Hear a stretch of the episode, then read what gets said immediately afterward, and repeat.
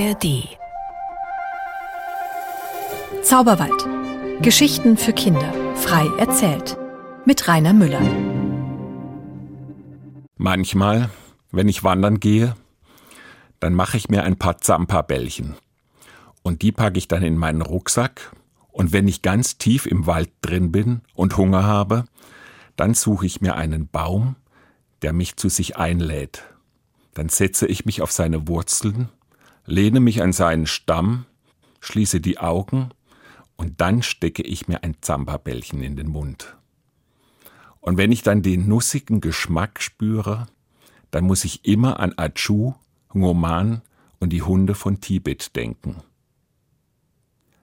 Vor langer, langer Zeit, da gab es in Tibet ein Königreich namens Bula. Das Land lag sehr hoch. Die Menschen dort ernährten sich von der Milch ihrer Schafe und Kühe. Nur manchmal gab es Fleisch, aber ihr könnt euch denken, dass die armen Menschen davon wenig abbekamen, wenn überhaupt etwas. Nur in den Gärten des Königs, da standen einige Obstbäume. Aber die Früchte waren nur für die Familien des Königs und seiner Minister bestimmt. Das Volk aber lebte in Armut und die Mägen der Menschen knurrten unentwegt. Der Sohn des Königs hieß Achu. Alle Menschen liebten ihn, denn er hatte ein großes Herz. Achu hatte von den alten Leuten gehört, dass es irgendwo ein Getreide gäbe, das auch im Hochland wachse. Er wusste, dass man es röstet und zermahlt und es dann wunderbar schmeckt. Mmh. Und wer von euch schon mal Bällchen oder Brei oder Müsli aus Zampa gegessen hat, der weiß genau, was ich meine. Wenn ich doch nur wüsste, wo ich dieses Getreide finden kann, ich würde es hierher bringen murmelte Achu oft vor sich hin. Und eines Tages, da hörte eine alte blinde Frau, die am Wegesrand saß, Achus Worte. Hey, du, Psst, komm her, hör mir zu. Geh zu Chivuta, dem Gott der Berge. Er besitzt eine große Menge an Getreidekörnern aber der Weg ist sehr, sehr weit. 99 Berge musst du ersteigen und 99 Flüsse überqueren, doch dann kannst du Chivuta treffen. Achu bedankte sich, und schon am nächsten Morgen wollte er sich auf den Weg machen. Aber seine Eltern waren mit dieser Reise nicht einverstanden. Das kommt überhaupt nicht in Frage, Du musst erst deine Pflichten hier erfüllen, mein kleiner Prinz. Du musst noch so viel lernen, bis du einmal ein guter König werden kannst. Weißt du denn nicht, wie weit und gefährlich dieser Weg ist? Du bist noch viel zu jung und unerfahren, mein kleiner Prinz. Du musst erst einmal kämpfen lernen. Hör auf uns, bleibe hier bei uns, da bist du sicher, ja? Nein, ich schaffe das. Ich bringe die Hochlandgerste nach Bula. Ich muss es versuchen. Mein Entschluss steht fest. Na gut, ich gebe dir 20 meiner besten Krieger mit, dann bist du sicher. Alle sind kampferprobt und werden dich beschützen, mein kleiner Prinz. Prinz Achu ritt mit seinen Begleitern viele, viele Tage über weite Steppen. Sie überquerten reißende Flüsse und bezwangen hohe Berge. Und ihr könnt euch denken, dass das sehr mühsam war, denn in Tibet befinden sich die größten Berge der Erde. Deshalb nennt man Tibet auch das Dach der Welt. Und je länger sie unterwegs waren, desto weniger von Achus Begleitern blieben übrig. Manche verloren im Kampf mit Räubern ihr Leben, andere wurden Opfer giftiger Schlangen oder Raubtieren, einige von ihnen konnten und andere wollten nicht mehr weitergehen. Und nachdem Achu 98 Bergriesen erstiegen und 98 gewaltige Ströme überquert hatte, blieb dem Prinzen als einziger Begleiter nur noch sein Pferd. Achu war völlig erschöpft, aber sein Pferd war am Ende seiner Kräfte angelangt. Achu redete dem Pferd zu und so, halb zog er es, halb schob er es, bestiegen sie den letzten Berg. Als sie vom Gipfel nicht mehr weit entfernt waren, erhob sich plötzlich ein Sturmwind und dichter Regen prasselte ihnen wie Nadeln ins Gesicht. Und nur mit Mühe konnten sie sich in eine Höhle retten. Der Prinz presste seinen Körper dicht an die Mähne seines treuen Pferdes und schluchzte. Doch dann klärte sich der Himmel wieder auf und endlich, endlich erreichten sie den Gipfel. Und oben auf dem Gipfel, da saß eine Frau auf dem Boden, die Beine verschränkt, die Hände auf den Knien, die Handflächen nach oben, Mittelfinger und Daumen berührten sich.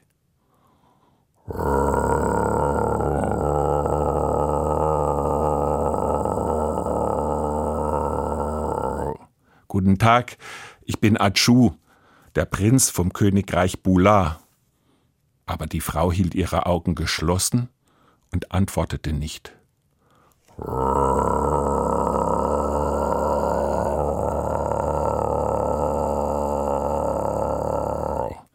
Ich bin auf dem Weg zu Chivuta, dem Gott der Berge.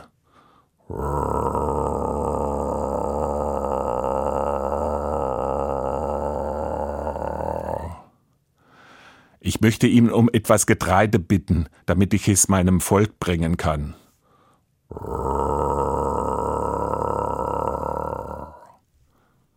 So ist das.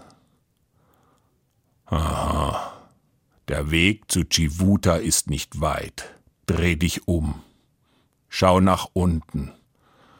Siehst du den Fluss? Du musst ans andere Ufer. Dann gehst du dem Fluss immer entlang bis zur Quelle, dann kommst du an einen Wasserfall und dort musst du dreimal den Namen Chivuta rufen.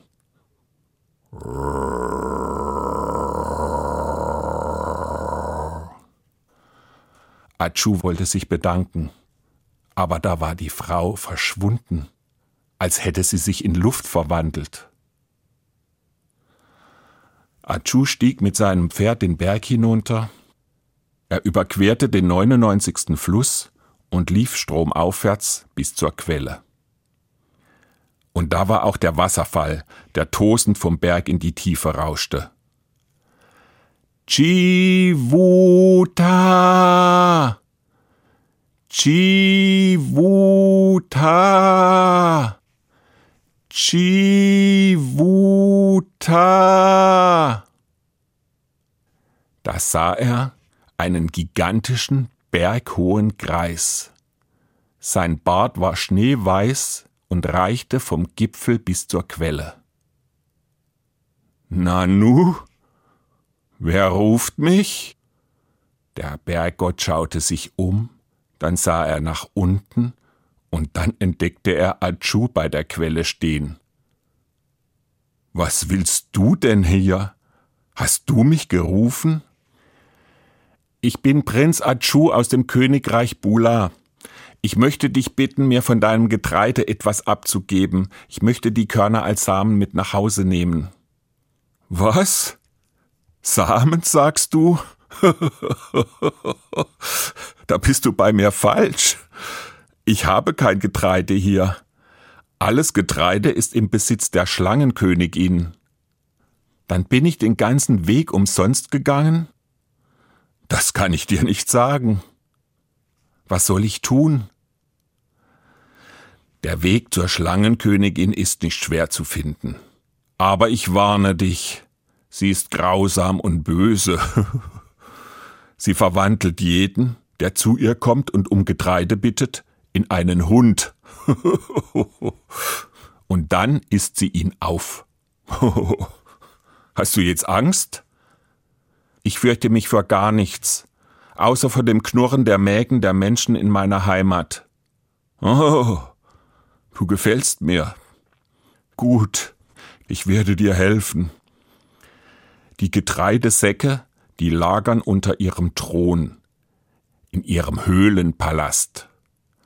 Dort werden sie streng bewacht. Doch manchmal begibt sich die Schlangenkönigin auf eine kleine Reise. Sie besucht dann den Drachenkönig, der auf dem Gipfel neben dem Bergsee wohnt. Der Besuch dauert aber nur kurze Zeit, nur so lange, wie ein Räucherstäbchen braucht, um zu verbrennen. Diese kurze Zeit nutzten die Wachen zu einem Schläfchen. Und dann nahm er einen kleinen Gegenstand von seiner Brust, nicht größer als eine Sojabohne, und überreichte ihn Achu. Was ist das? Diese Windperle schenke ich dir. Ich bin viel zu alt, um dir bessere Hilfe zu leisten. Wenn du in Gefahr bist, stecke die Perle in den Mund. Dann kannst du so schnell laufen wie der Wind. Und wenn mich die Schlangenkönigin erwischt und in einen Hund verwandelt? Oh, nur wenn du ein Mädchen findest, das dich aufrichtig liebt, kannst du dich zurückverwandeln. Viel Glück. Du wirst es brauchen. Achu bedankte sich und zog von dannen. Ohne Hast setzten Achu und sein Pferd ihre Reise fort, denn sie waren noch immer sehr erschöpft. Doch dann kamen sie allmählich wieder zu Kräften und schon von ferne sah Achu den mächtigen Höhlenpalast der Schlangenkönigin. Der lag ganz oben auf einem Berg. Achu schlang seine Arme um den Hals seines Pferdes und bedankte sich. Er nahm ihm den Proviantsack und die Zügel ab und ließ es frei. Sein Pferd galoppierte nun ins Königreich Bula zurück. Achu sah ihm lange nach, bis es am Horizont verschwand. Dann bestieg er den Berg, der dem Höhlenpalast gegenüber lag. Dort oben fand er eine Steinhöhle, von der aus man den Eingang zum Palast sehr gut sehen konnte. Und zwischen seiner Höhle und dem Palasteingang lag eine tiefe Schlucht. Aus dürrem Gras und Blättern machte sich Achu in der Höhle ein Lager zurecht und beobachtete den Palasteingang. Eines Tages, ausgerechnet als Achu sein Mittagsschläfchen hielt, da wurde er von einem feinen Glockenläuten geweckt. Er spähte vorsichtig aus seinem Versteck und sah, dass die Schlangenkönigin mit ihrem Gefolge genau den Weg entlang kam, der an ihm vorbeiführte. Die Schlangenkönigin trug über ihrem mächtigen Körper eine schuppige Robe, die mit unzähligen kleinen Silberglöckchen behängt war.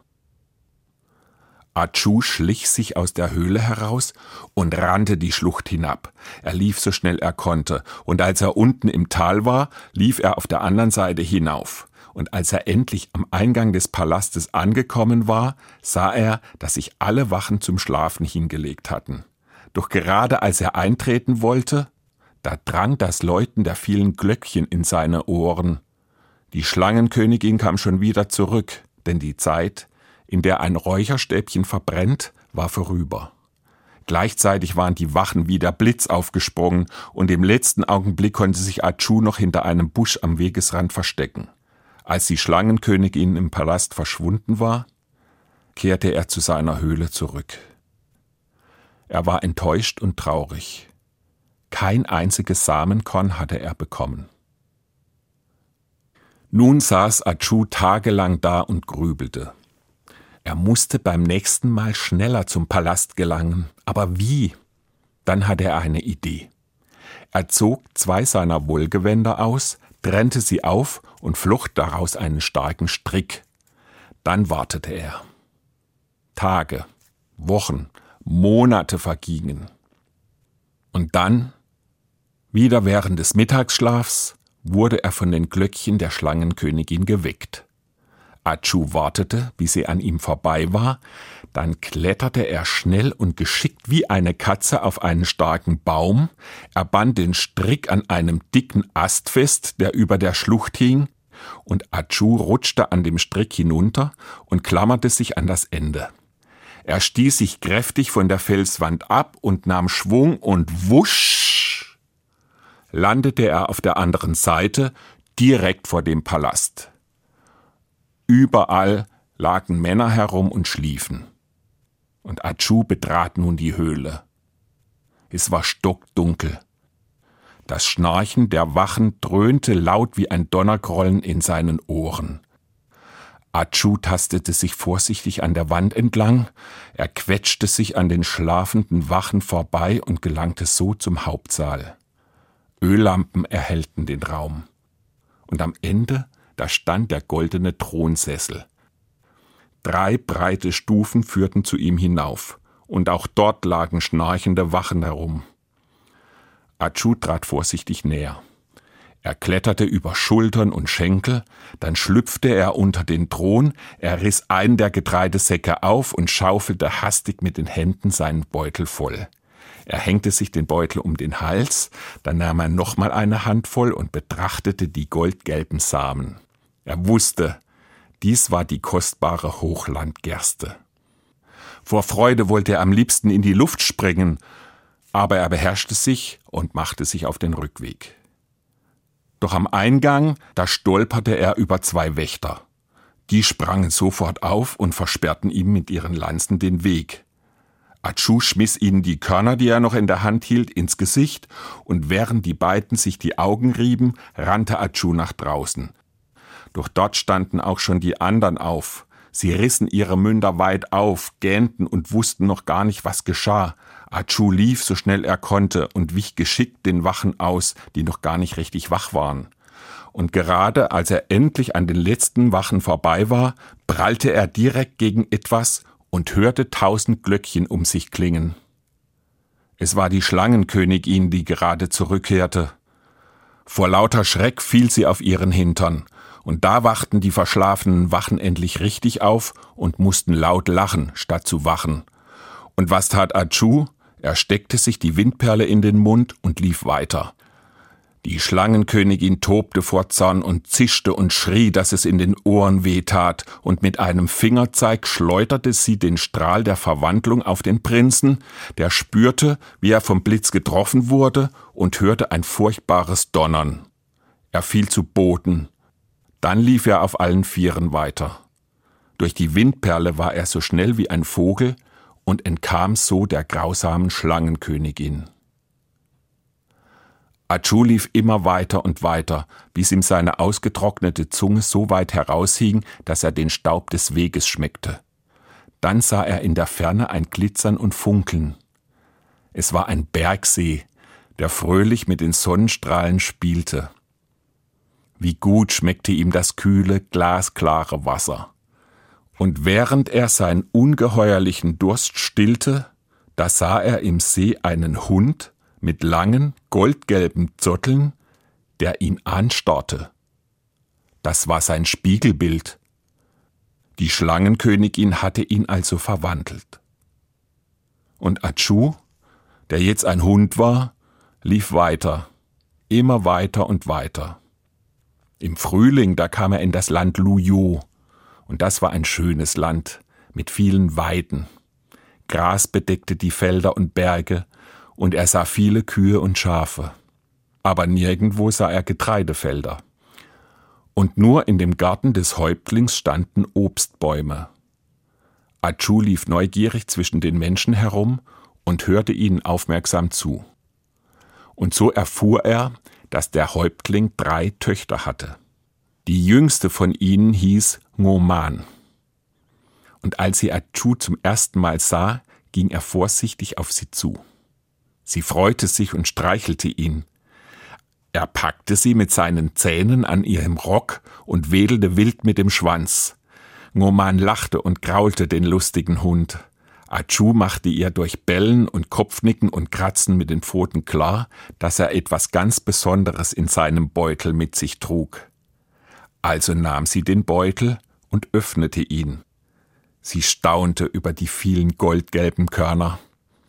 Sie ließ sie vergnügt durch ihre Finger rieseln, aber sie hatte keine Ahnung, was das war. Also grub Achu mit seinen Pfoten ein kleines Loch in die Erde, und Moman verstand, dass sie dort ein paar Körner hineinlegen sollte. Freudig bellte Achu und wedelte noch wilder mit seinem Schwanz. Dann grub er weitere Löcher, Ngoman folgte ihm, und schon bald hatte sie alle Körner in die Erde gesät. Beide waren in Schweiß gebadet und umarmten sich und drückten sich so fest, als wollten sie sich nie wieder loslassen. Die Gerste spross und wuchs, Halm wuchs an Halm, und als die Ähren reiften, da tanzten die beiden fröhlich im Kreis. Auch die Früchte der Obstbäume wurden reif, und da verkündete der Häuptling, dass er nun seine Töchter verheiraten wolle. Also gab es ein großes Fest, zu dem Männer und Frauen mit ihren Töchtern und Söhnen aus der ganzen Umgebung strömten. Viele der jungen Männer machten sich Hoffnung. Nach der Sitte des Landes Luyot wählten die Frauen ihre Männer bei einem Tanz aus. Es war ein prächtiges Fest und alle vergnügten sich.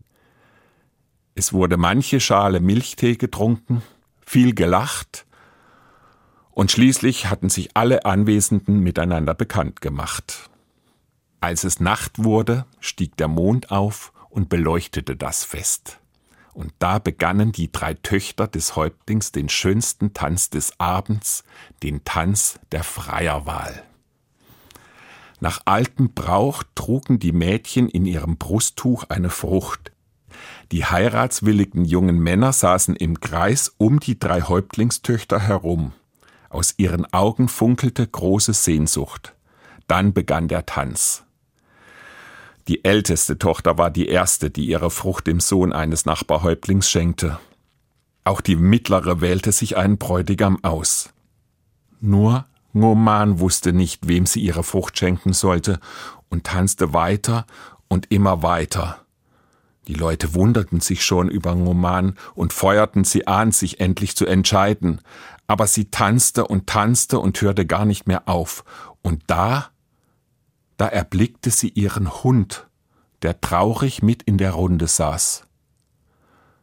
Da kam ein Gefühl aus der Tiefe ihres Herzens über sie, sie tanzte auf ihren Hund zu, dann stolperte sie, die Frucht flog aus ihrem Tuch heraus, und schnapp landete sie im Maul von Achu. Die jungen Männer drumherum brachen in ein schallendes Gelächter aus. Eine Häuptlingstochter verliebt sich in einen Köter. Hat man sowas schon mal gesehen? Sie erwählt sich einen Kläffer zum Bräutigam. Sie gossen viel Hohn und Spott über Ngoman aus, und der Häuptling erbleichte. Wütend erklärte er das Fest für beendet. Ngoman, in aller Öffentlichkeit hast du einen Hund zum Ehemann gewählt. Du hast soeben mein gutes Ansehen in den Staub gezerrt. Du bist von nun an nicht mehr meine Tochter. Nun folge deinem Hundebräutigam und komme nie wieder in mein Dorf. Nie wieder. Und so musste Ngoman noch in derselben Nacht das Dorf verlassen. Im Mondlicht, da sah sie die Ähren der Gerste auf dem Getreidefeld, die ihr wie kleine Köpfe zuwinkten. Dann bemerkte sie ihren Hund und schloss ihn in die Arme. Dann schossen ihr Tränen aus den Augen, sie weinte herzzerbrechend. Ngoman, sei nicht länger traurig, ich bleibe bei dir. Ngoman traute ihren Ohren nicht. Hatte sie sich das eingebildet? Erschrocken starrte sie ihren Hund an. Du brauchst dich nicht zu fürchten, ich bin kein Hund, Ngoman, ich bin ein Mensch. Ein Mensch? In dieser Gestalt? Ngoman stieß den Hund zurück und wollte weglaufen. Hast du schon einmal von dem Königreich Bula gehört? Ich bin der Prinz von diesem Reich. Ich heiße Achu. Vor langer Zeit bin ich losgezogen, um Getreide für mein Volk zu holen. Ich habe es unter dem Thron der Schlangenkönigin geholt. Auf der Flucht wurde ich in einen Hund verwandelt. Aber wenn du mich wirklich aufrichtig liebst, dann kann ich wieder zu einem Menschen werden. Ich liebe dich, ich liebe dich von ganzem Herzen. Verwandle dich, Achu. Warum verwandelst du dich nicht? Ich will doch nur, dass du wieder ein Mensch bist. Noch kann es nicht sein, Ngurman. Nun sag schon, was soll ich tun? Zuerst müssen wir die reife Gerste ernten. Dann brauche ich einen Beutel. Du füllst ihn mit den Körnern, hänge ihn mir um den Hals, ich werde in meine Heimat laufen und die Samenkörner entlang des Weges aussäen. Du brauchst dann nur der Gerste zu folgen. Roman sagte kein Wort. Sie nickte nur kurz und riss sich von ihrem Kleid einen fetzen Stoff ab. Daraus machte sie einen Beutel. Sorgsam füllte sie den Beutel mit Körnern bis zum Rande und hängte ihn dem Hund um den Hals. Achu, können wir nicht einfach zusammen in deine Heimat wandern? Nein, Ngoman, ich muss zuerst die Gerste in meine Heimat bringen. Ngoman hielt Achu eng umschlungen und drückte ihr Gesicht ganz fest in seine goldgelben Zotteln. Dann gab sie ihm einen kleinen Stups und Achu lief davon. Alle paar Schritte blieb er stehen, scharrte mit den Pfoten die weiche Erde auf und streute Samen hinein. Dann lief er weiter. Auch Ngoman machte sich auf den Weg und folgte der Spur von Achu. Sie lief und lief, und während sie immer weiter lief, da sah sie, wie die Gerste wuchs. Aus den Sprösslingen wurden langsam Halme, und Roman lief immer weiter, und aus den Halmen wurden Ähren, da waren ihre Schuhe schon durchlaufen, ihre Füße voller Blasen, ihr Kleid war zerrissen und ihre zarte Haut mit einer dicken Schicht aus Staub und Dreck überzogen. Aber sie lief immer weiter, und dann sah sie, wie die reife Gerste goldgelb strahlte, so hell wie die Sonne und so schön wie das Fell von Achu. Der saß von morgens bis abends neben dem Weg der Gerste und wartete voller Sehnsucht auf Ngoman. Er wusste ja nicht, ob sie käme. Und dann sah er sie. Er sprang auf, bellte vor Freude, lief auf sie zu und wedelte wild mit dem Schwanz. Sie streckte die Hände aus, doch da blieb der Hund plötzlich stehen. Ein lauter Knall erschütterte die Luft, eine Flamme loderte kurz auf, und eine weiße Rauchwolke verhüllte alles ringsum. Dann trat Prinz Achu aus der Rauchwolke hervor, und von dem Hund war nichts mehr zu sehen. Da kamen die Königin und der König angerannt und weinten vor lauter Freude.